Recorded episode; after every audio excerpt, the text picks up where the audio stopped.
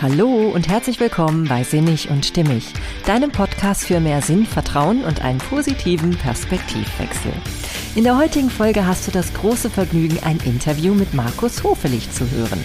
Es geht um die Frage, wie du deinen Sinn des Lebens findest und natürlich auch, warum das so wertvoll für dich sein kann. Ich wünsche dir viele spannende Erkenntnisse und natürlich wie immer viel Freude beim Zuhören. Hey, schön, dass du da bist. Ja, heute habe ich wieder das große Vergnügen, einen Interviewgast bei mir zu haben. Und zwar ist das Markus Hofelich. Und er beschäftigt sich mit dem Sinn des Lebens. Für mich natürlich auch ein ganz besonders großes, spannendes Thema. Und deswegen habe ich mich sehr gefreut, dass Markus Ja gesagt hat, als ich ihn gefragt habe, ob er zum Interview kommen möchte. Ja, Markus, der lebt in München, ist Wirtschaftsjournalist und hat schon viele Erfahrungen als Chefredakteur in verschiedenen Zeitschriften gemacht. Und seit 2016 hat er ein Online-Magazin Sinn des Lebens 24. Dort beschäftigt er sich mit dem Sinn des Lebens, logischerweise, mit Philosophie, Glück und Motivation. Und wer sich da mal hin verirrt oder ganz besonders gezielt da sucht, der wird so einiges Spannendes finden. Zum Beispiel viele spannende Interviews mit hochkarätigen Menschen, wie zum Beispiel John Strelecki, Eva Maria Zurhorst, Stefanie Stahl, Richard David Precht und auch einigen Künstlern wie zum Beispiel Peter Schilling, Konstantin Wecker und ähnlichen. Also es ist wirklich eine ganz spannende Sache. Zum anderen erfahren wir da auch viel über spannende Bücher, die wir lesen können, wenn es um ganz, um diesen ganzen Bereich des Sinn des Lebens geht. Und zum Weiteren kannst du dort auch viele spannende Artikel, die gut recherchiert, recherchiert sind, lesen zu diesen ganzen Themen. Ja, und heute habe ich nun konkret Markus eingeladen, weil er ein Buch veröffentlicht hat, der, ähm, das Buch heißt Finde deinen Sinn des Lebens, erkenne dich selbst und entfalte dein Potenzial. Und das war natürlich ein guter Grund, jetzt sich mal konkret mit diesen Themen nochmal auseinanderzusetzen. Und in diesem Buch ist es im Grunde genommen eine Zusammenfassung aus den letzten, ja fast schon sechs Jahren jetzt, in dem Markus dieses ähm, Online-Portal hat. Ja, und ich freue mich jetzt erstmal ganz herzlich, dich begrüßen zu dürfen, lieber Markus. Herzlich willkommen bei mir. Ja, vielen herzlichen Dank, Marlene. Freut mich sehr, bei dir zu sein. ja, das freut mich auch auf jeden Fall. Und ähm, abgesehen von dem, was ich jetzt eben schon über dich erzählt habe, finde ich es auch immer ganz spannend und interessant, eine private Sache zu erwähnen. Und zwar ist mir aufgefallen, du liebst das Motorradfahren. Und das finde ich ja auch sehr spannend.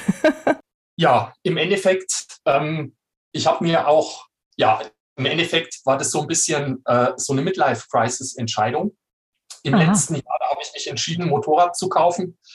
Und also so nach dem Motto, entweder jetzt oder nie. Und ich hatte früher schon mal so ein Moped, so eine 50er als Jugendlicher und hatte dann mit 18 auch einen Motorradführerschein gemacht. Bin zwei Jahre gefahren. Und als Student konnte man sich dann natürlich nicht gleichzeitig Auto und Motorrad leisten. Deswegen musste das Motorrad weg. Aber im Endeffekt, ähm, ich musste mein Leben lang immer dran denken. Es hat mir immer viel Spaß gemacht, so ein Gefühl von Freiheit, Lebensfreude Abenteuer. Und das habe ich mir dann zum 50. Geburtstag quasi dann nochmal gegönnt. Genau.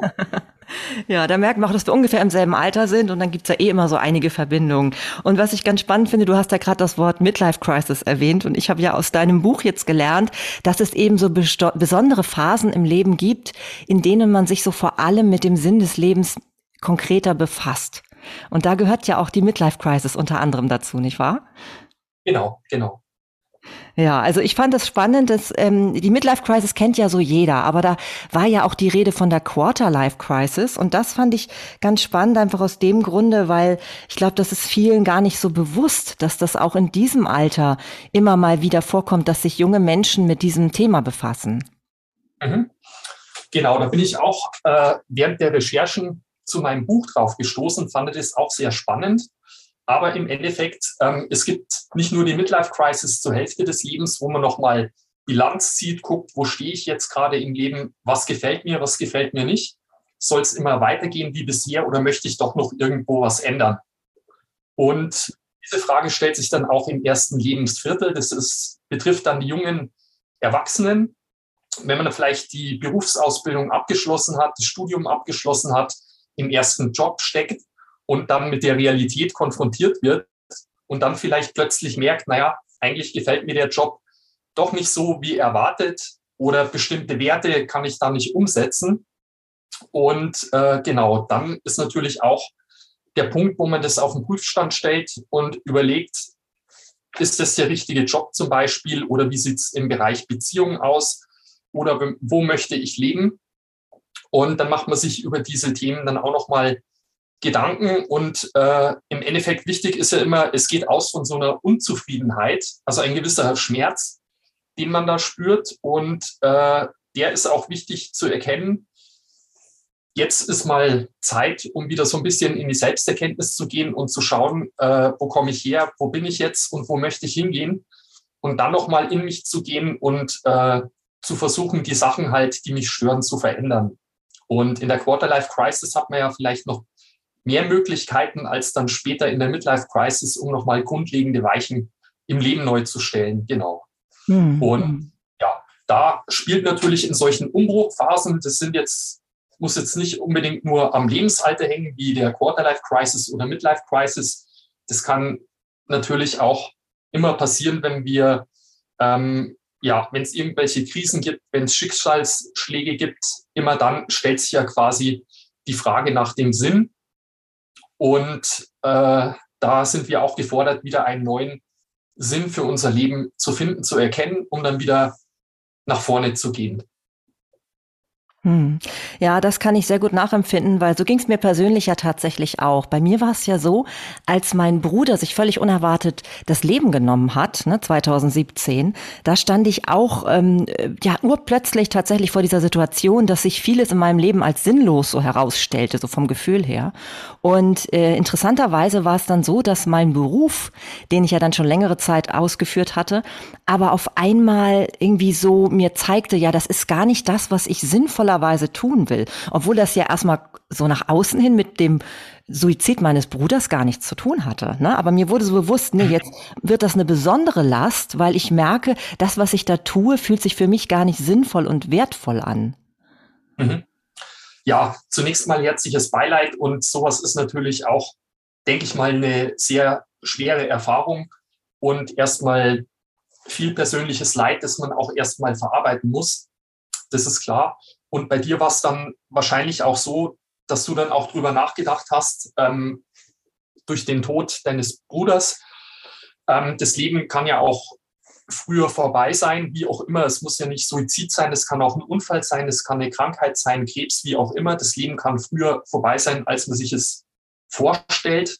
Und das bedeutet auch die Erkenntnis, vielleicht war das bei dir auch so, dass man sieht, man hat nicht endlos Zeit, um gewisse Veränderungen zu machen. Und vielleicht war das für dich dann auch noch so ein Anstoß, dein Leben zu hinterfragen und zu sagen, ich bin unzufrieden in meinem Job, ich möchte eigentlich was anderes machen. Und entweder ich mache es jetzt und ich, äh, ich kann nicht dieses Ziel dann ewig auf morgen verschieben. Das war wahrscheinlich für dich dann noch so ein Impuls, den du da gespürt hast, könnte ich mir vorstellen, oder? Ja, gerade wo du das jetzt so sagst mit der Endlosigkeit, das wird mir jetzt, wo du sagst, auch nochmal bewusst, weil natürlich so ein, so ein Suizid, der so völlig unerwartet kommt und auch in so einem Alter, der war ja jünger als ich, ne, der war Ende 30, äh, mhm. natürlich so ganz äh, alles erstmal aus den Fugen geraten lässt und einem selber wirklich bewusst macht, Mensch, ist denn das, was ich jetzt gerade tue, eigentlich das, was ich will? Ne? Und das kommt ja auch in deinem Buch nochmal so schön ähm, zum Vorschein in dieser Rede von ähm, Steve Jobs, ne, der das ja auch erwähnt hat, dass man sich wirklich überlegen soll, ist denn das, was man jetzt gerade tut, das, was man tun würde, wenn man nur noch ganz wenig Zeit hat? Mhm. Ja, das, genau. das, das fand ich wirklich auch nochmal sehr, sehr interessant. Ja, und ähm, was ich so schön fand in deinem Buch ist auch dieses Zitat, die meisten Menschen haben genug, wovon sie leben können, aber viele Menschen wissen nicht, wofür sie leben können. Das ist ja auch sehr eindrücklich, ne? Ja, genau. Im Endeffekt geht es ja darum, letztendlich ist es so, zumindest wir, die wir hier in den westlichen Industrienationen leben, uns geht es ja eigentlich jetzt materiell gesehen so gut wie keiner Generation vorher. Ähm, wenn man nur 100, 200 Jahre weiter zurückgeht oder einfach die Weltkriegszeit unserer ähm, Väter oder Großeltern anguckt, die waren ja mit ganz anderen Herausforderungen im Leben konfrontiert. Da ging es ja zum Teil ums nackte Überleben. Da ging es um Themen wie Hunger, Flucht, Vertreibung hatten wir auch in der Familie. Und das waren ja ganz ähm, essentielle, fundamentale Bedrohungen fürs Leben. mit denen die sich auseinanderzusetzen hatten. Und unsere Generation jetzt, die wir in der Nachkriegs- oder weit in der Nachkriegszeit aufgewachsen sind, wir hatten ja zumindest materiell alles. Wir mussten keinen Hunger leiden. Wir hatten ein Dach über dem Kopf. Wir hatten eine Ausbildung und äh, standen ja viele verschiedene Wege offen. Und das ist dann, glaube ich, auch noch ein ganz wichtiger Punkt, wo man ja eigentlich denken müsste, wenn es uns allen jetzt so gut geht, warum sind viele Menschen dann trotzdem unglücklich oder suchen nach einem Sinn oder finden das Leben sinnlos? Das fand ich ja auch äh, einen ganz spannenden Punkt. Und da gibt es ja auch so ein Phänomen oder so ein Gefühl der Leere, also Sinnlosigkeit, die man so als Leere empfindet im Leben, ähm, der Überflussgesellschaft. Während äh, in Afrika große Bevölkerungsteile natürlich in Armut leben.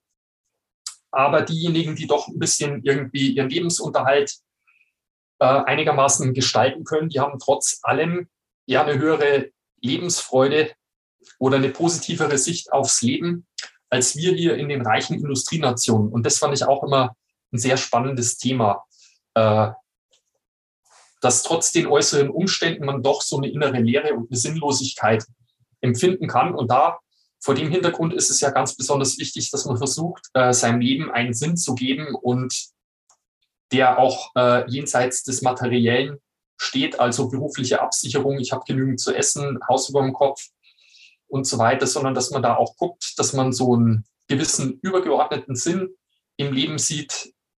Und der ergibt sich oft auch aus dem zwischenmenschlichen Bereich, also in der Begegnung mit anderen Menschen äh, oder etwas auch für die Allgemeinheit zu tun, für andere Menschen zu tun. Das kann dann auch helfen, dem eigenen Leben wieder einen Sinn zu geben und Sinn zu finden.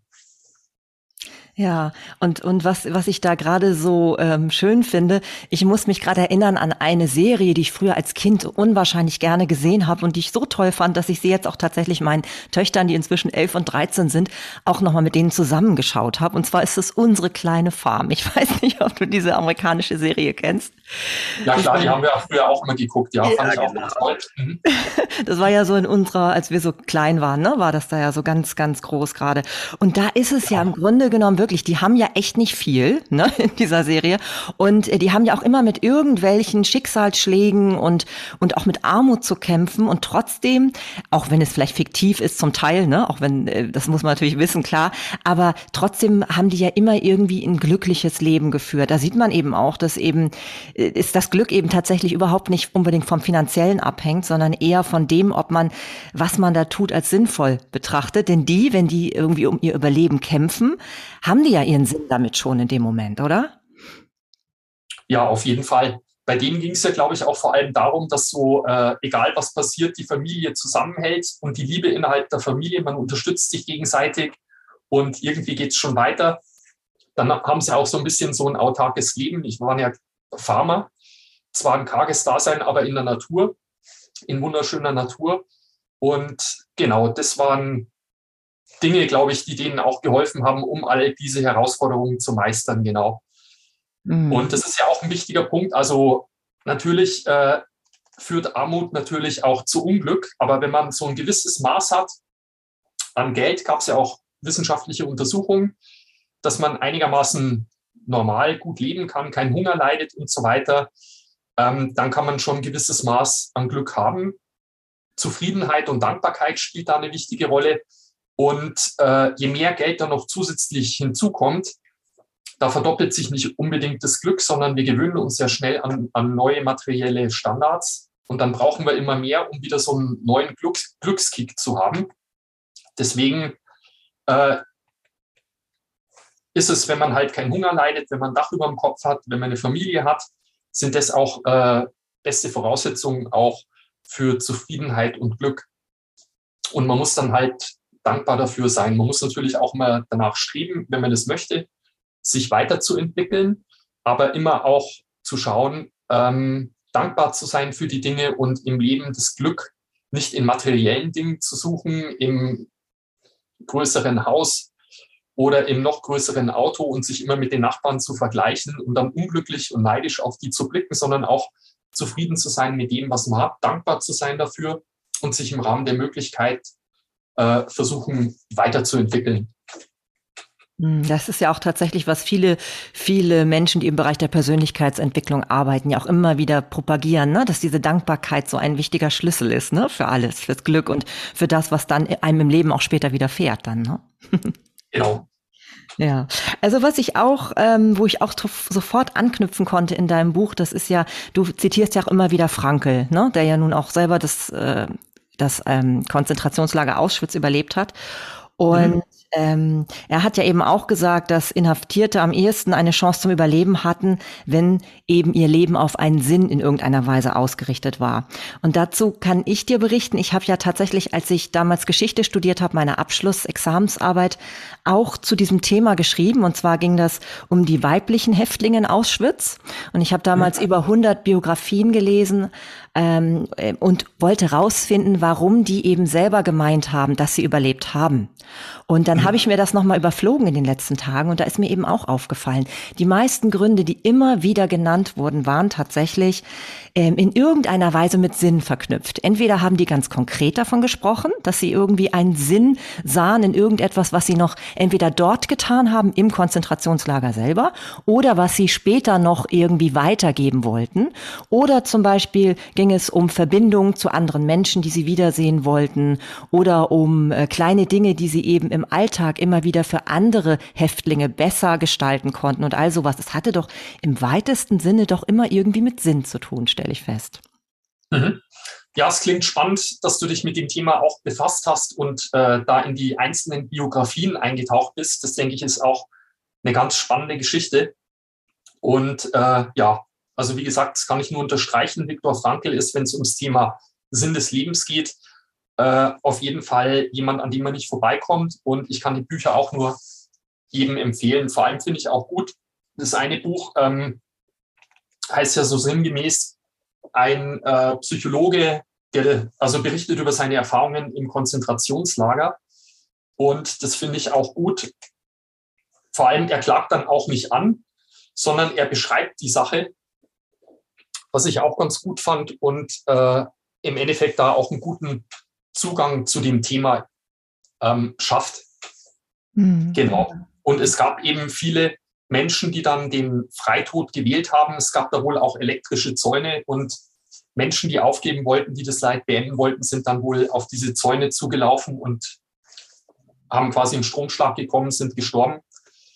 Und da stand der Tod halt wirklich täglich vor Augen, entweder dass man umgebracht wird oder dass man den, den Freitod wählt. Und genau, dieses Beispiel habe ich dann auch gewählt, um zu zeigen, wie wichtig ein Sinn des Lebens ist und dass er einem auch in solchen Situationen Kraft geben kann. Und genau, das als Ansporn zu sehen. Also wir sind zum Glück nicht in solchen Situationen, aber wenn wir das vor Augen geführt bekommen, dass Menschen, die wirklich unter menschenunwürdigen, schrecklichsten Bedingungen leben müssen, die nicht wissen, lebe ich morgen noch weiter oder nächste Woche, komme ich hier überhaupt jemals lebend raus, äh, dass dies schaffen, einen Sinn zu finden und Kraft dadurch kriegen, um weiterzumachen. Äh, wenn wir uns dieses Beispiel vor Augen führen, dann müsste es für uns doch ein leichtes eigentlich sein, auch einen Sinn zu erkennen, wenn wir danach suchen. Mhm. Ja, ja, ja, das ist, ist schon, schon höchst interessant und auch äh, sehr tief. Ne? Und ich merke das auch, wenn ich so überlege, wenn Menschen jetzt so in ihrem Leben in Krisen geraten, und das ist ja häufig zum Beispiel auch beruflich. Ne? Also wir sind ja eine Gesellschaft, die stark von Burnout betroffen ist und ich bin ja auch, ich weiß gar nicht, ob ich es so nennen kann, aber ich bin vielleicht auch dran vorbeigeschlittert an einem tiefen Burnout, so würde ich es mal sagen. Und ähm, dazu fand ich ganz interessant, da habe ich auch bei dir gelesen, die Kraft für einen Wechsel findet man eben in der Antwort auf die Frage, wofür lohnt es sich, noch einmal so richtig durchzustarten? Und wenn ich jetzt überlege, es gibt ja zum Beispiel auch Menschen, die so in unserem Alter zum Beispiel dann auf einmal alles ähm, stehen und liegen lassen und sich auf den Weg machen und zum Beispiel auf ein Schiff gehen und Flüchtlinge retten. Ne? Also sowas zum Beispiel. Und das ist ja interessant, weil da hat man ja auch einen Stress, ne? also einen Stress, weil ganz viel zu tun ist, weil es um Menschenleben geht, man unter Umständen wirklich ähm, äh, vielleicht 24 Stunden im Einsatz ist, aber man hätte da ja kein Burnout auf so einem Schiff, während man zum Beispiel jetzt in einem beruflichen Alltag, der einen überhaupt nicht erfüllt, wo man da gar nicht sieht, sieht dass das sinnvoll ist, dann unter Umständen richtig krank werden kann. Ne? Mhm. Ja, klar. Also da sieht man wieder, wie es wichtig ist, einen Sinn in seiner Tätigkeit zu erkennen. Ähm, aber ich sag mal, man muss jetzt nicht irgendwie Flüchtlinge retten, um einen Sinn zu finden. Es gibt viele Jobs bei uns, in denen man Sinn finden kann. Die Frage ist nur, passt der Job äh, zu mir und finde ich darin Sinn? Das muss man auch wieder betonen. Also es soll jetzt auch nicht jeder Coach werden, es soll nicht jeder jetzt irgendwie zu einer allgemeinnützigen ähm, Organisation gehen und sein bisheriges Leben aufgeben. Jeder kann auch quasi in seinem Umfeld irgendwas bewirken. Da fällt mir jetzt, was gar nicht im Buch steht, noch ein spannendes Interview ein, das ich mal geführt habe, und zwar mit der Geschäftsführerin von ähm, VD. Die machen Rucksäcke und sowas, sind sehr nachhaltig ausgerichtet. Und die Antje Dewitz, die hat das Unternehmen von ihren Eltern übernommen. Und die wollte ursprünglich, hat sie mir erzählt, sie wollte eigentlich gar nicht ins Familienunternehmen einsteigen. Sie wollte nicht Unternehmerin werden. Nein, sie wollte gerade ja irgendwie ähm, was Altruistisches tun. Sie wollte die Welt verbessern und war dann bei verschiedenen NGOs, also Nichtregierungsorganisationen. Äh, ich weiß nicht mehr genau, wo sie war, aber so Sachen wie Greenpeace oder Amnesty International, sowas in der Richtung und wollte bewusst ein Leben in diesem Bereich führen, um eben dort was Sinnhaftes für die Welt zu tun. Dann hat sie aber relativ schnell festgestellt, okay, man muss sich da auch hocharbeiten. Es ist nicht alles so einfach. Man kann da auch nicht so viel bewirken. Und dann kam wieder die Frage der Unternehmensnachfolge. Und dann hat sie sich doch für den Einstieg ins elterliche Unternehmen äh, entschieden und hat gedacht, okay, hier im Unternehmen kann ich aber, da habe ich die Macht, als Chefin und Inhaberin jetzt quasi ähm, die Dinge konkret zu machen, um Sachen zu verbessern. Also zum einen war es natürlich eine Ausrichtung auf Nachhaltigkeit bei den Materialien. Im Endeffekt ist es heute in aller Munde, aber die hat sich da vor 15 Jahren schon damit befasst. Zum Zweiten auch ähm, das Thema Mitarbeiter, dass ein gutes Betriebsklima herrscht. Die hat zum Beispiel dann auch so Fahrräder für die Mitarbeiter kostenlos zur Verfügung gestellt, dass die, die in der Nähe wohnen, mit dem Fahrrad anreisen können und nicht hier mit einem Auto fahren müssen. Und war auch eine der ersten, die dann so einen Betriebskindergarten äh, oder Kita hier mit eingerichtet haben, um einfach so ein positives Umfeld zu schaffen. Und da hat sie gesagt, als Unternehmerin habe ich die Macht, quasi auch diese Dinge zu ändern und da die Welt in meinem Wirkungskreis zu verbessern. Also das fand ich dann auch noch ein schönes Beispiel. Also jeder, man kann natürlich auch aussteigen und in die Welt gehen und den Menschen helfen, als Arzt, als was auch immer. Oder man versucht halt in dem Umfeld, in dem man jetzt quasi ist, da zu wirken und da zu versuchen, quasi die kleine Welt, die man vor sich hat, zu verbessern, soweit es geht. Das fand ich dann noch ein spannendes Beispiel. Ja, ja, ja, das, das finde ich auch ganz, ganz schön. Da, daran erkennt man eben auch dieses, was du zum Beispiel in deinem Buch ja auch beschrieben hast, von, von den Dingen, die Tatjana schnell rausgefunden hat, ne, die Professorin aus mhm. Innsbruck, mhm. wo es ja um diese Sinnerfüllung geht, die, die vier Merkmale. Das passt nämlich alles dann ganz gut. Zum einen, dass es eben das, was man tut, bedeutsam ist, also irgendwie auch Konsequenzen hat. Und das hat es natürlich ganz deutlich, was du beschrieben hast von der, von der Frau, ne? dass sie eben schon auch wirklich merkt, was sie tut, dass das irgendwie auch ähm, Resonanz hat in irgendeiner Form, was sie da umsetzt. Dann gibt es mhm. natürlich eine Orientierung, ne, ist klar. Und äh, man fühlt sich zugehörig, weil man ja in, innerhalb von Menschen, auf die man dann Wirkung hat, etwas erreicht und mit denen sich dann auch verbundener fühlt. Und was ich das ganz spannend finde, war noch dieser Punkt vier, den da diese Tatjana schnell aufgestellt hat, die Kohärenz, dass sich eben das Leben stimmig und passend anfühlt und man sich nicht widerspricht äh, mit seinem Handeln. Ne? Das hat ja auch mit den eigenen Werten viel zu tun. Genau, die Werte spielen natürlich da auch eine ganz wichtige Rolle. Ähm, deswegen in dem Buch, das ist ja auch, hat ja auch einen Workbook-Charakter und eine wichtige Übung ist ja auch, äh, wo es darum geht, die eigenen Werte herauszufinden. Und die eigenen Werte sind ganz wichtig, weil das ganze Leben, mein ganzes Handeln ähm, kann ja nur funktionieren, wenn ich im Einklang mit meinen Werten handle. Und wenn ich nicht im Einklang mit meinen Werten handle, dann bin ich unzufrieden und dann sehe ich keinen Sinn drin. Deswegen ist es halt wichtig, seine Werte zu kennen. Und äh, das ist ein wichtiger Bestandteil für den Sinn des Lebens auch. Ja, darüber habe ich ja auch witzigerweise gerade vor zwei Wochen ein Interview geführt mit Jessica Rumpf zum Thema Werte. Das passt also ganz gut und knüpft sich dem hier ganz gut an. Tatsächlich, wie wertvoll auch Werte einfach sind und die zu leben. Ne? Und nun hast du selbst gerade noch mal über dein Buch gesprochen und ich würde auch noch mal gerne den Zuhörern ans Herz legen, wie wertvoll das ist, das zu lesen. Also ich habe ja eben, ähm, du, das besteht ja aus drei Teilen dieses Buch. Ne? Im ersten geht es ja darum um den Glauben, welchen Sinn hat das Leben an sich generell. Ne? Und da fand ich zum Beispiel auch spannend spannend. Also ich meine, neben den Ausführungen über Religion und Spiritualität, was das überhaupt ist und so weiter, geht's ja eben auch um Untersuchungen zu Nahtoderfahrungen. Das fand ich auch ganz spannend, weil, weil da ja doch sich ein paar Sachen ähneln. Ne? Also da, damit hatte ich noch überhaupt keinen Kontakt bisher. Das fand ich, ging es dir da auch so, dass du so, als du das dann so alles so ähm, zusammengetragen hast bei diesen Nahtoderfahrungen, was, wie, wie ging es dir damit so? Ja, ich fand es auch spannend. Im Endeffekt äh, wichtig zu wissen, das waren natürlich wissenschaftliche Untersuchungen, die der Moody, dieser amerikanische Wissenschaftler, da angestellt hat. Aber im Endeffekt äh, ist es natürlich kein wissenschaftlicher Beweis, ob es ein Leben nach dem Tod gibt oder nicht. Ähm, ich schreibe das auch immer explizit im Buch.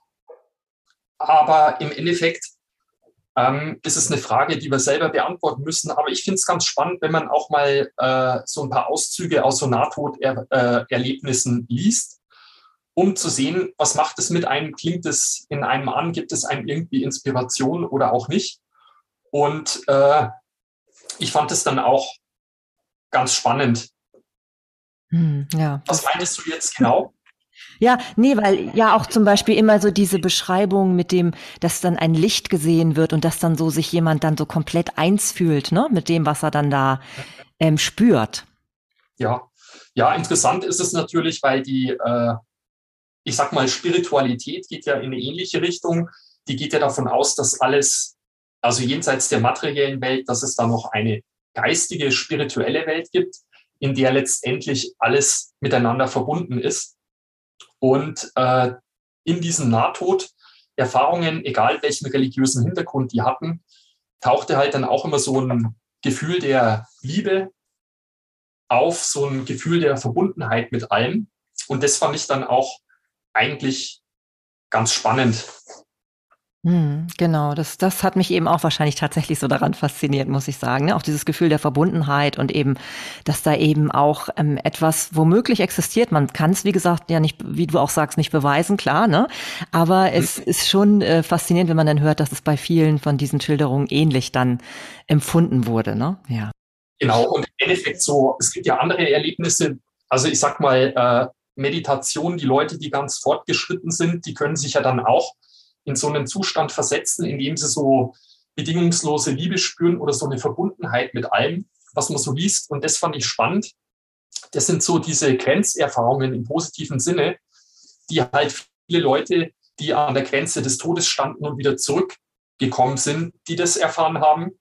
Das Gleiche, wie man in der Meditation erfährt und im Endeffekt, äh, ich glaube, bei LSD-Erfahrungen haben auch manche ähnliche Erlebnisse, obwohl man die Drogen dann natürlich nicht empfehlen soll und ist gefährlich. Aber im Endeffekt, es gab da auch auf Netflix wieder eine Dokumentation drüber, wo viele Leute auch über ihre Erfahrungen sprachen, unter anderem äh, der Musiker Sting von The Police.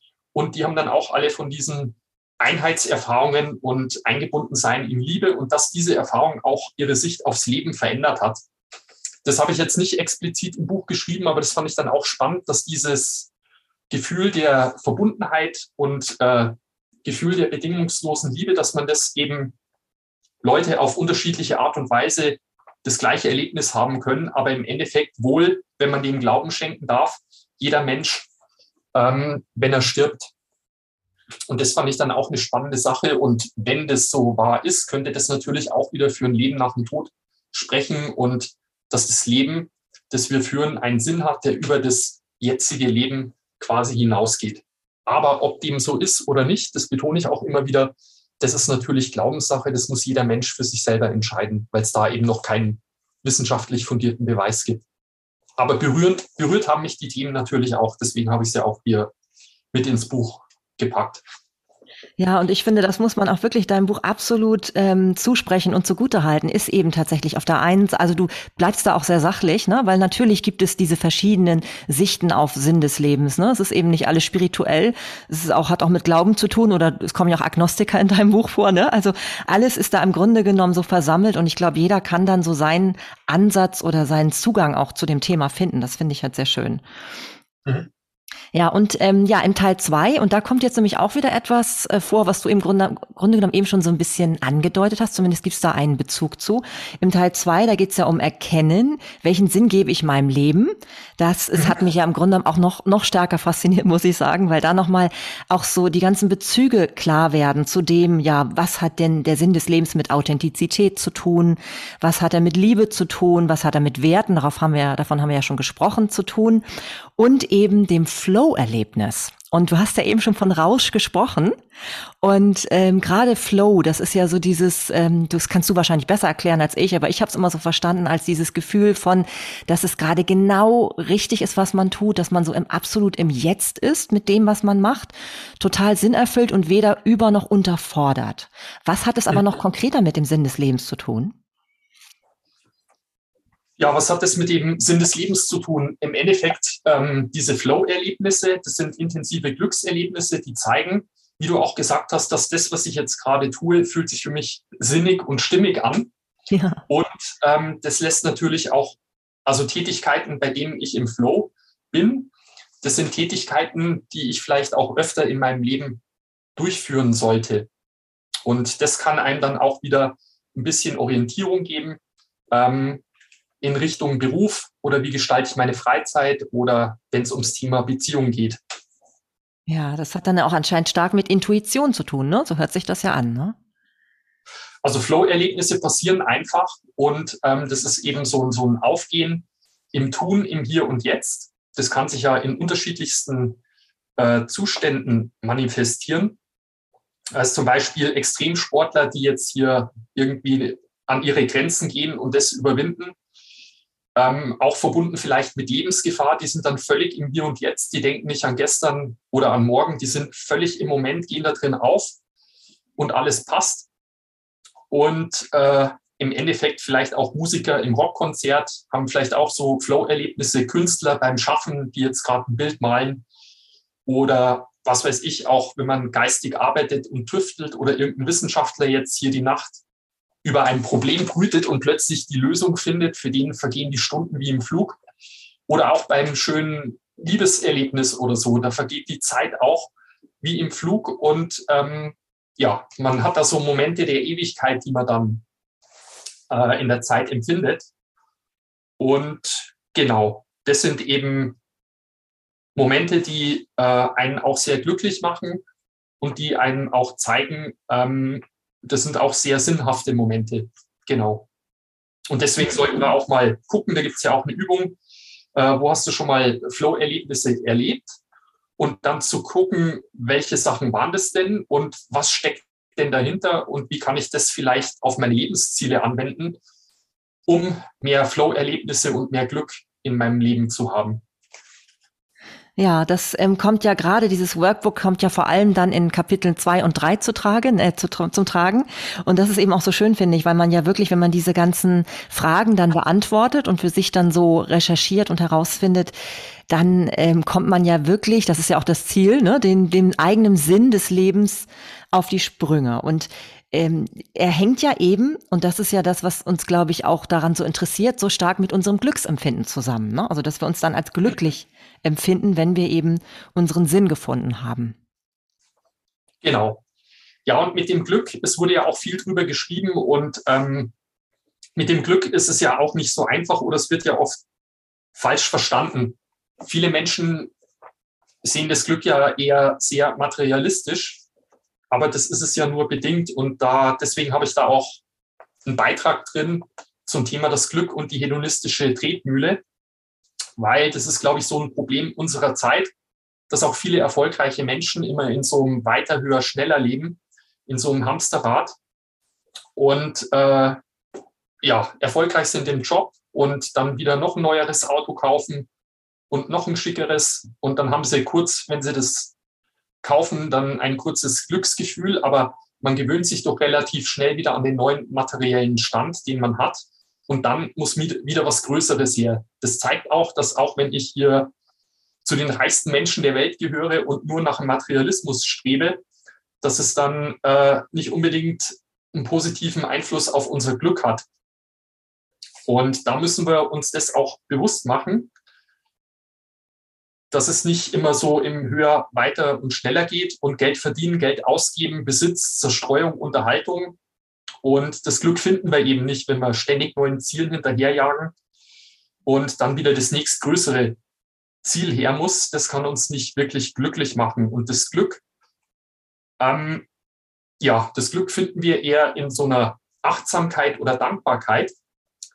Das Thema haben wir vorher auch schon angesprochen. Wir finden es vielleicht auch in einem äh, Leben im Hier und Jetzt, weil beispielsweise die Flow-Erlebnisse, die wir angesprochen haben, finden wir auch nur im Hier und Jetzt. Und gegen diese Übersättigung und Abstumpfung, wenn ich alles habe, dann kann mich ja nichts mehr glücklich machen. Ähm, da hilft dann auch mal ein bisschen Bedürfniskontrolle. Ähm, ich habe ja letztens auch mal ein bisschen in das Dschungelcamp mal reingeguckt. Also man schämt sich da immer, aber da fand ich schon spannend. Die haben ja dann äh, nur irgendwie Bohnen und Reis zu essen und nur in Ausnahmefällen, wenn jemand eine Prüfung gewinnt, dann kriegen sie nochmal irgendwie Fleisch, wie auch immer. Aber auf jeden Fall ähm, man muss sich mal vorstellen, wenn man jetzt hier eine Woche nur Bohnen und Reis isst und dann kommen die raus und essen irgendeinen Burger und essen den und dann wird es gefilmt und dann die schauen aus oder sagen auch, das schmeckt so lecker wie noch nichts, das sie äh, vorher in ihrem Leben gegessen haben. Und das ist halt eben der Punkt Bedürfniskontrolle, eher mal ein bisschen Verzicht auf irgendwas. Und wenn man das dann wieder hat, dann weiß man es erst zu schätzen und dann, äh, dann stellt sich ein Glücksgefühl ein weil sonst ist man nur übersättigt mit allem. Ganz wichtig fürs Glücksgefühl ist aber auch, dass man quasi so sich Ziele steckt im Leben und Herausforderungen meistert. Also Glücksgefühle stellen sich auch ein, nicht nur wenn man ähm, quasi diese normalen Grundbedürfnisse erfüllt, Essen, Trinken und so weiter und möglichst gut, sondern vor allem auch, wenn wir gewisse Ziele erreichen, wenn wir Herausforderungen meistern. Und je größer die Herausforderungen, die wir meistern, umso größer ist dann auch dieses kurzfristige Glücksgefühl, das sich dann einstellt. Und ganz wichtig ist dann auch noch zu erkennen, also im Endeffekt Glück ist kein Dauerzustand. Glück ist eine Belohnung für bestimmte Verhaltensweisen, die uns am Leben erhalten oder Belohnung für eine Fortentwicklung. Und dann halten diese Glücksmomente halt nur kurz an und äh, dann geht es wieder weiter. Also im Endeffekt ist es so eine Art Belohnung, und kein Dauerzustand. Wichtiger ist dann natürlich halt so eine Zufriedenheit im Leben zu haben, dass das Leben für mich stimmig ist, dass ich ein Leben führe, das mit meinen Werten im Einklang ist. Und äh, diese Zufriedenheit, die finde ich dann halt, wenn ich mir über, meinem, über meinen eigenen Sinn des Lebens im Klaren bin. Hm, ja, und also dann fällt mir gerade dieses ein, was ich auch in deinem Buch gelesen habe, das passt so schön dazu. Das hast, da hast du geschrieben, ein gutes Gespräch bleibt ein gutes Gespräch, aber ein gutes Auto bleibt nicht unbedingt ein gutes Auto. Das ist dieses, dass man ja. eben sich vielleicht lange freut auf ein Auto, das aber dann schnell wieder verpufft, dieses Glück, ne? Mhm. Ja, das eine ist eben eine materielle Geschichte und das andere, das sind, da geht es um zwischenmenschliche Beziehungen und da geht es ja letztendlich geht's dann um Liebe in der weitesten Form. Und das macht natürlich eher glücklich oder erfüllt als rein materielle Dinge.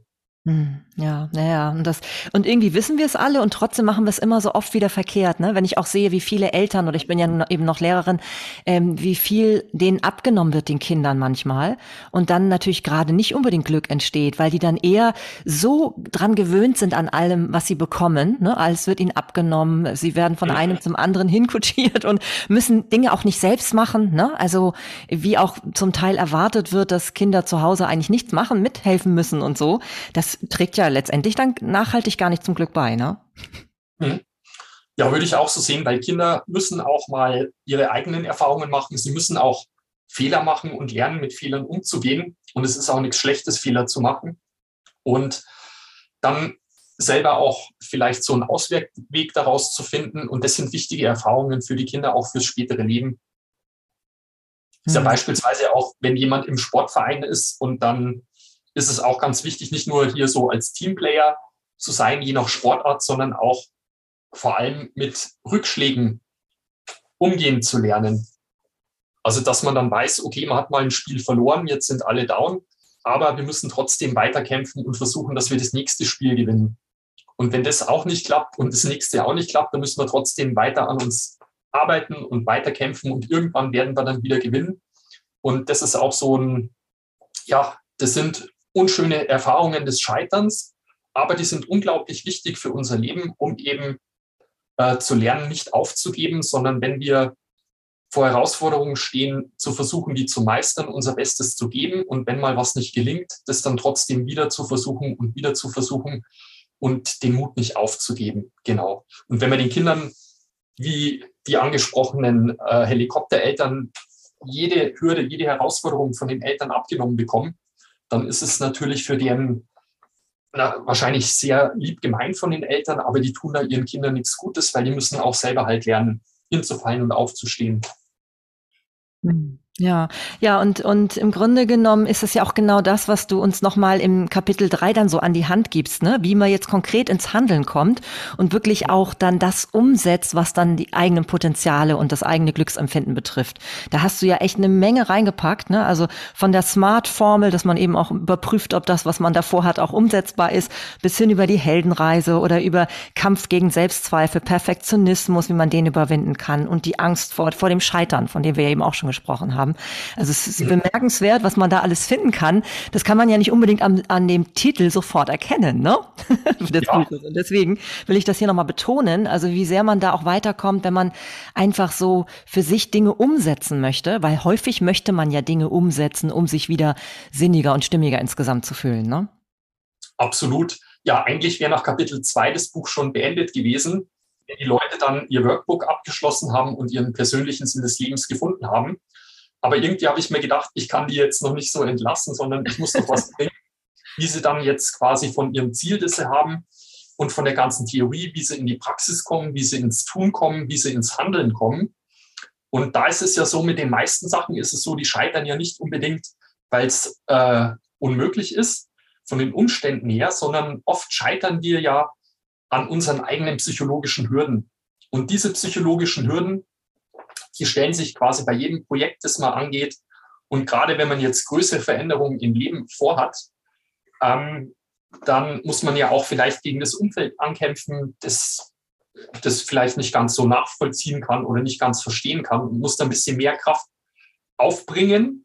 Und da ist es wichtig, halt auch dran zu bleiben und diese Tücken zu erkennen, also im Endeffekt die Selbstzweifel, die mal auftauchen oder der Perfektionismus, den du auch angesprochen hast, oder dass man Angst hat vorm Scheitern. Und all diese Dinge, im Endeffekt Scheitern gehört dazu. Und es gibt da im Englischen auch so einen Spruch, also im angelsächsischen Bereich ist die Kultur des Scheiterns eher verbreitet. Es gibt viele Unternehmensgründer, ähm, die Startups machen. Mit einem scheitern sie, mit dem zweiten vielleicht auch. Dann haben sie eine neue Idee, finden trotzdem wieder Geldgeber, wenn sie gut überzeugen können. Und das Scheitern ist da nicht unbedingt ein Malus, sondern die finden das gut dass man was probiert hat und dass man es jetzt nochmal noch mal was probiert und hofft, dass es diesmal das Richtige ist. Das ist ein ganz wichtiger Punkt. Also da gibt es ja auch so, die Amerikaner nennen das Fail Forward, also nach vorwärts scheitern. Und äh, das müssen wir halt auch akzeptieren.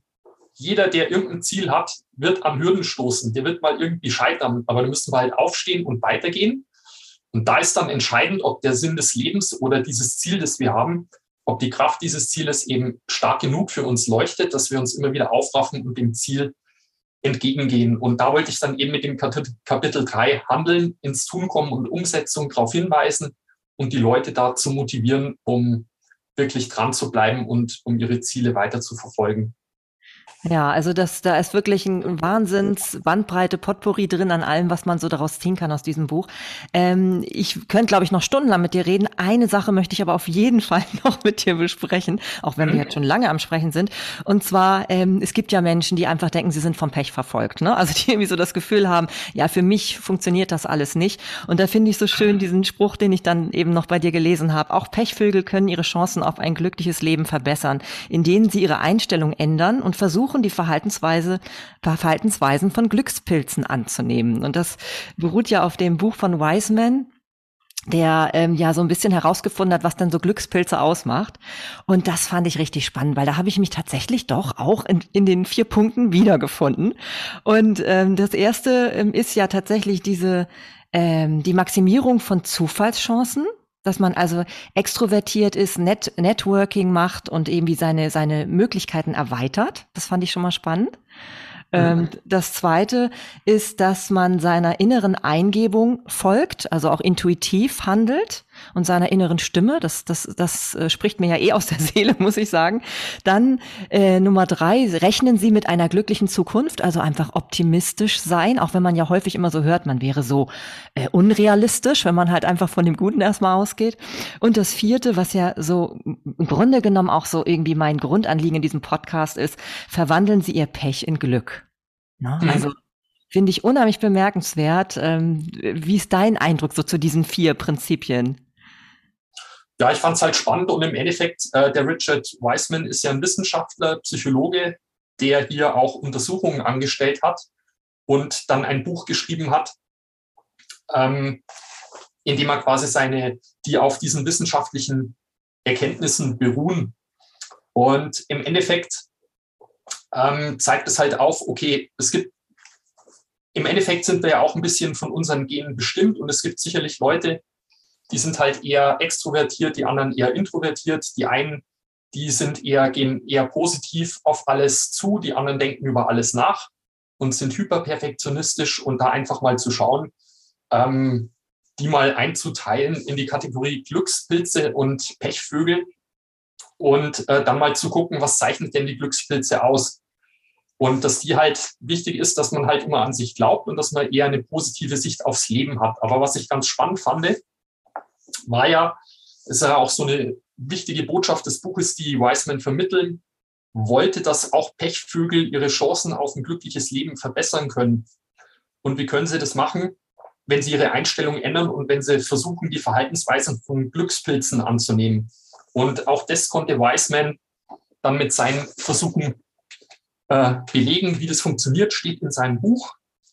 Also das bedeutet, ähm, auch wenn jeder so gewisse erbliche Anlagen hat von der Persönlichkeit, ist es doch möglich, ähm, ja, von einem vermeintlichen Pechvogel, der alles schwarz sieht, so ein bisschen Richtung äh, Glückspilz zu gehen und dass man da an sich arbeiten kann. Und äh, den Impuls wollte ich in dem Buch auch weitergeben. Hm, ja, es ist auch eine schöne, hoffnungsvolle Botschaft, ne? Noch am Ende und auch für jeden dann. Weil es gibt ja immer so ein paar Skeptiker unter uns, die immer denken, das gilt nur für alle anderen, aber für uns nicht, ne? Ja, ja und, das, und das führt auch tatsächlich ganz, ganz wunderbar zu einer meiner drei Abschlussfragen, die ich immer so gerne meinen Interviewgästen stelle. Weil genau in der einen Frage geht's ja um das, was im Grunde genommen bei Wiseman in Punkt 4 dann tatsächlich irgendwie zum Tragen kommt. Dieses Verwandeln des eigenen Pechs ins Glück. Und zwar wollte ich dich fragen, ob du eben ein Erlebnis ähm, aus deinem Leben erzählen magst, wo du im Nachhinein halt festgestellt hast, es war ähm, dann doch langfristig betrachtet total positiv, obwohl es dir in dem Moment überhaupt nicht schön oder angenehm vorgekommen ist. Mhm. Ja, da gibt es sicher einige Sachen, an die ich mich jetzt hier so ad hoc nicht erinnern kann, aber im Endeffekt, äh, ich kann mich an eine Sache erinnern, die ganz spannend war in meinem Studium. Da sollten wir auch ein Auslandspraktikum machen und ich sollte das in den USA machen und hatte da schon eine Zusage von einer Tochtergesellschaft von einer deutschen Firma, so ein Automobil, Zulieferer und es sollte in die USA gehen, nach Spartanburg in South Carolina. Und dann habe ich mich schon gefreut, dass da alles klappt. Und Forschungsgespräch in Deutschland hat auch alles wunderbar geklappt. Und dann drei Monate vor Start des Praktikums hat mich der Personalmann dann nochmal angerufen und gesagt, Herr Hofelich, äh, Praktikum findet nach wie vor statt, aber nicht mehr in den USA. Das geht leider nicht. Aber als Alternative kann ich Ihnen Südafrika anbieten, in der Nähe von Pretoria. Oh. Und, okay, da war ich erst enttäuscht, weil ich wollte ja in die USA und wollte nicht jetzt irgendwo anders hin, aber habe es natürlich dann auch angenommen. Und als ich in Südafrika war, da gab es einen deutschen Mitarbeiter der Firma, der kurz zuvor auch in Spartanburg war und der jetzt auch mit mir in der Nähe von Pretoria war. Und der hat gemeint, Markus, sei froh, dass das mit Spartanburg nicht geklappt hat. Das ist eine Kleinstadt. Die nächste Großstadt ist vier Autostunden entfernt. Und Südafrika ist so viel besser. Also er kannte halt die beiden und er sagt, Mensch, du hast echt Glück gehabt, dass du hier bist, weil hier ist es richtig toll. Und letztendlich war die Zeit in Südafrika, das halbe Jahr während des Praktikums da auch eine wunderbare Zeit. Und insofern habe ich mich da erst geärgert, dass es nicht USA war, aber im Endeffekt hat das Schicksal das dann doch gut mit mir gemeint. Ja, das, das hört sich doch total schön an, ne? dass man dann doch vielleicht manchmal dem auch einfach vertrauen kann und sich da hineinbegeben kann in das, was dann vorgesehen ist für einen. Ne? Das ist schön. Genau. Ja, wunderbar. Ja, und das Zweite, ich frage ja immer gerne meine, meine Gäste, äh, weil wir ja hier nun einem Podcast sind, ob sie selber einen Tipp haben für einen schönen Podcast, den wir uns anhören könnten. Ähm, Im Endeffekt kann ich vielleicht meinen eigenen Podcast empfehlen, den Sinn des Lebens 24 Podcast. Ähm, der ist letztes Jahr, als ich äh, vor allem die Zeit in mein Buch gesteckt habe, habe ich da eher wenig gemacht. Aber der Podcast soll dieses Jahr wieder verstärkt anlaufen. Aber auch die bisherigen Interviewpartner, die drin, die äh, dort zu hören sind, sind doch spannend. Also da gibt es Podcasts unter anderem mit Sebastian Fitzek oder mit, ähm, wer war noch dabei? Rudolf Schenker von, der, von den Scorpions. Ja, das Buch Oder ist gerade neu rausgekommen auch, glaube ich, ne? Von, von Rudolf Schenker und Lars Arment, meine ich, ne? Das, das, von daher passt das ja total. das ist wieder neu veröffentlicht worden? Mhm, genau. Das weiß ich jetzt gar nicht. Ja. Also ich habe das Buch mir damals vor über zehn Jahren gekauft und dann das Interview geführt mit ihm. Das war auch schon bis zwei Jahre her. Aber interessant zu wissen, das lohnt sich auf jeden Fall auch, dieses Buch. Mhm, genau, ja. Also das kann ich auch nur unterstreichen, dass, dass es sich lohnt, bei dir mal reinzuhören. Vor allem, weil es manchmal auch noch ein paar Menschen sind, mit denen man gar nicht so rechnet, ne? Peter Schilling und so, ne? Das ist, ist schon ganz, ganz interessant. Und ähm, ja, und dann meine dritte Frage. Ähm, da magst du, wenn du möchtest, einen Satz ergänzen. Und zwar, statt ähm, darauf zu pochen, Recht haben zu wollen, sollten wir lieber häufiger ja, sollten wir uns vielleicht häufiger erstmal, bevor wir antworten, etwas zurücknehmen, versuchen empathisch zu sein und uns in die Situation des anderen Menschen hineinzuversetzen und ja, versuchen da etwas diplomatischer zu reagieren. Aber es ist alles natürlich immer leichter gesagt als getan und jeder wird sich da sicherlich immer mal wieder äh, in so einer Situation finden, wo man rechthaberisch reagiert und einem das vielleicht hinterher erst bewusst wird, Mensch, das hätte man doch irgendwie anders lösen sollen. Hm, ja, und trotzdem kann ich das so gut verstehen, was du sagst mit der Empathie, weil, weil wenn wir von dem ausgehen, was wir vorher so äh, besprochen haben und wo du eben auch gesagt hast, dass das Glück meistens auch zum Beispiel in Beziehungen gefunden wird, dann stärken wir die sicherlich eher dadurch, dass wir nochmal überlegen, was der andere wohl konkret gemeint oder wie es dem geht, ne? Das ist ganz schön. Ja, ja. Genau. Ja, Mensch. Lieber Markus, ich danke dir von Herzen für dieses Gespräch. Da war so viel enthalten und ich kann auch allen nur noch mal dein Buch ans Herz legen. Ich habe es jetzt ja schon zum zweiten Mal gelesen und äh, muss wirklich sagen, dass immer wieder was Neues, was Spannendes und äh, es lohnt sich auf jeden Fall. Und ich werde das alles mal verlinken in den Show Notes. Und ähm, ja, und ähm, wie magst du denn, äh, dass Leute mit dir in Kontakt treten, wenn sie dazu Lust haben? Was ist denn dein bevorzugter Kanal? Ja, ich bin ja auch auf Social Media vertreten. Da kennen wir uns ja auch her von Instagram. Mhm. Äh, also die einfachste Möglichkeit wäre, mich über Instagram zu kontaktieren. Da habe ich auch ein Profil Sinneslebens 24. Oder aber, wenn es irgendwelche Fragen gibt, auf meiner Seite gibt es natürlich auch wie überall ein Impressum und da findet sich auch eine E-Mail-Adresse. Und äh, da kann man mir natürlich auch schreiben. Das wären so die zwei Wege, die ich empfehlen würde. Ja.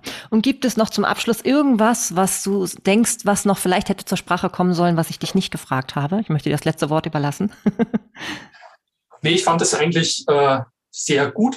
Also habe mich sehr gefreut. Vielen Dank nochmal für die Einladung. Fand es ein sehr schönes Gespräch.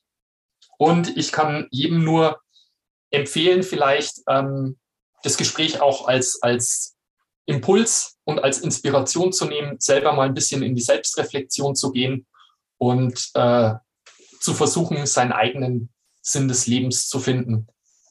Und wenn dem so ist, dass ich da ein paar Leute inspiriert habe, dann würde mich das sehr freuen. Ja, dem bleibt nichts hinzuzufügen. Ich danke dir. Ich danke dir. Ja, nun hast du das Gespräch gehört, das ich vor kurzem mit Markus über den Sinn des Lebens geführt habe. Und vielleicht hattest du ja genauso viel Freude beim Zuhören wie ich damals beim Interviewen. Und ich kann mir vorstellen, dass vielleicht der ein oder andere von euch auch Lust bekommen hat, jetzt seinen eigenen Sinn herauszufinden. Denn genau das kann man ja eben tatsächlich mit dieser Anleitung, die du im Buch findest, sehr gut.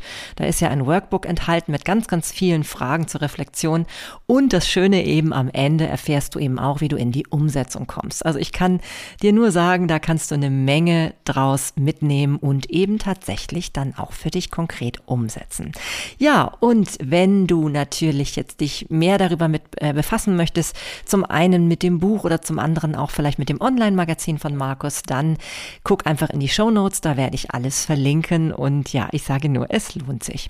Ansonsten, wenn du uns Feedback geben möchtest über unser Gespräch oder vielleicht, ob dich da etwas weitergebracht hat, dann freuen Markus wahrscheinlich sich auf seinem Instagram-Kanal Sinn des Lebens 24, so wie ich natürlich auch immer sehr, wenn du mir auf Sinnig und Stimmig bei Instagram einfach mal einen Kommentar hinterlässt. Das finde ich dann immer sehr spannend, weil dann weiß ich auch, äh, wie es bei dir angekommen ist und ob du damit etwas anfangen konntest. Weil genau aus diesen Gründen machen wir ja so etwas. Deswegen nehmen wir Podcasts auf oder schreiben Bücher, um irgendwie auch in Kontakt mit denen zu treten, die sich eben auch dafür interessieren. Und weil ich es nun auch noch im Gespräch erwähnt hatte, wir hatten ganz kurz gesprochen von ähm, Rudolf Schenker und ich hatte erwähnt, dass das Buch schon herausgekommen ist, die Neuauflage, habe jetzt aber entdeckt, nein, das ist erst am 28. Februar, da kann man eben auch die Neuauflage von dem Buch von Rudolf Schenker und Lars Arment, Rock Your Life, was ich auch übrigens sehr ans Herz legen kann. Ähm, ja, da kann man das dann bestellen. Ja, ansonsten hoffe ich, dass du viel Spaß dabei hast, deinen eigenen Sinn des Lebens zu entdecken. Ich kann nur sagen, für mich ist es ja ein großes Thema. Das wirst du ja schon an dem Namen meines Podcasts sicherlich ähm, erkannt haben. Und vielleicht, wie gesagt, magst du auch die Folge empfehlen, wenn du denkst, dass auch der ein oder andere vielleicht das eine oder andere aus diesem Podcast mitnehmen könnte. In diesem Sinne wünsche ich dir ganz viel Freude noch und ja, vielleicht bis zum nächsten Mal. Alles Liebe und bis bald, deine Marlene.